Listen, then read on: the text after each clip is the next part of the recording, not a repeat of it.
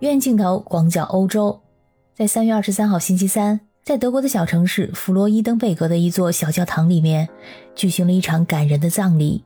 亲友们悲伤不已地向十二岁的小女孩路易斯进行告别。警方在外面封锁了现场。与此同时，路易斯的同学们在学校礼堂和校园内聚集，总共有大概一千人到场。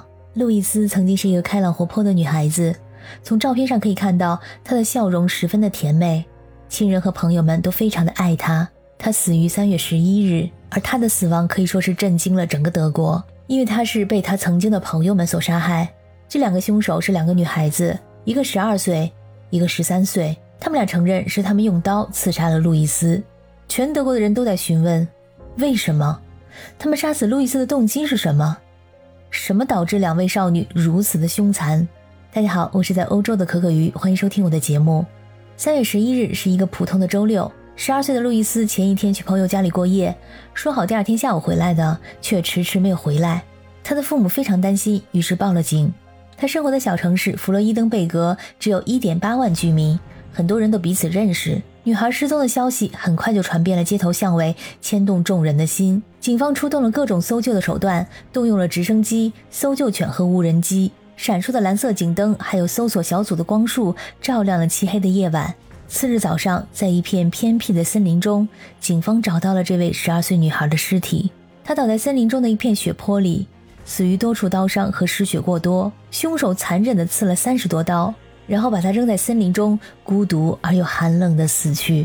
警方很快就锁定了目标，因为当天有人看到路易斯和其他两个女孩走进了森林。这两个女孩是路易斯的朋友。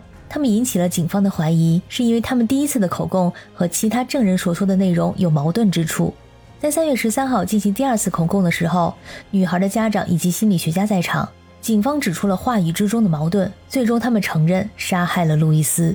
这个州的州长说：“孩子们能做出这么可怕的事，这是不可理解、无法忍受的。”而警察局的副局长也感慨道：“当警察当了四十多年之后，你还是会遇到让你连话都说不出来的案件。”这三个女孩认识多年，她们是一起长大的，还是同班同学，每天都会一起坐公交车上下学。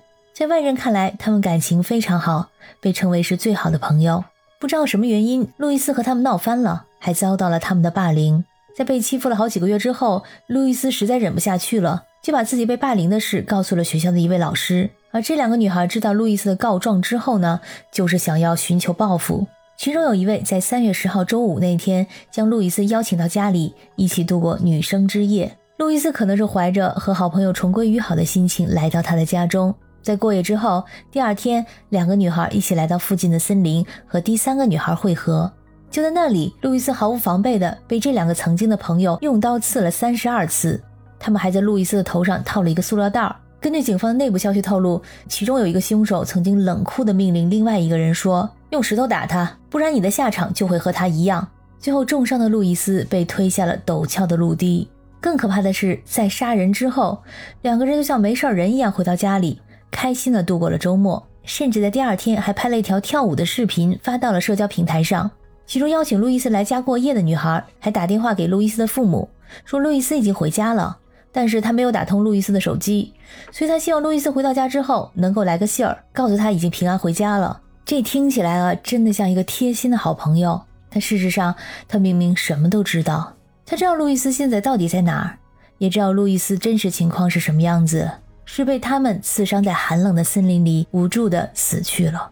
这让我想起了在上一个节目里那个杀人后分尸的华人保姆，也都是同样平静的打电话给受害人的亲属，询问受害人的情况，还表示要进行帮助。可以说，这些杀人犯的心理素质实在是太过硬了。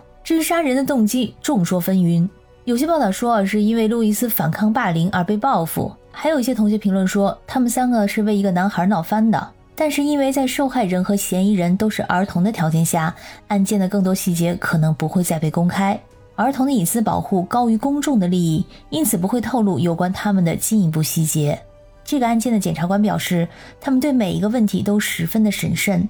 凶手嫌疑人还是未成年人，享有被保护的义务。根据德国法律，十四岁以下的儿童没有满刑事责任年龄。有这样的法条，是因为人们认为这个年龄段青少年还无法判断行为带来的后果。所以这两个嫌疑人都不会受到审判，也没有被逮捕，甚至为了他们的安全，政府已经把他们还有他们的家人都转移出案发所在地区。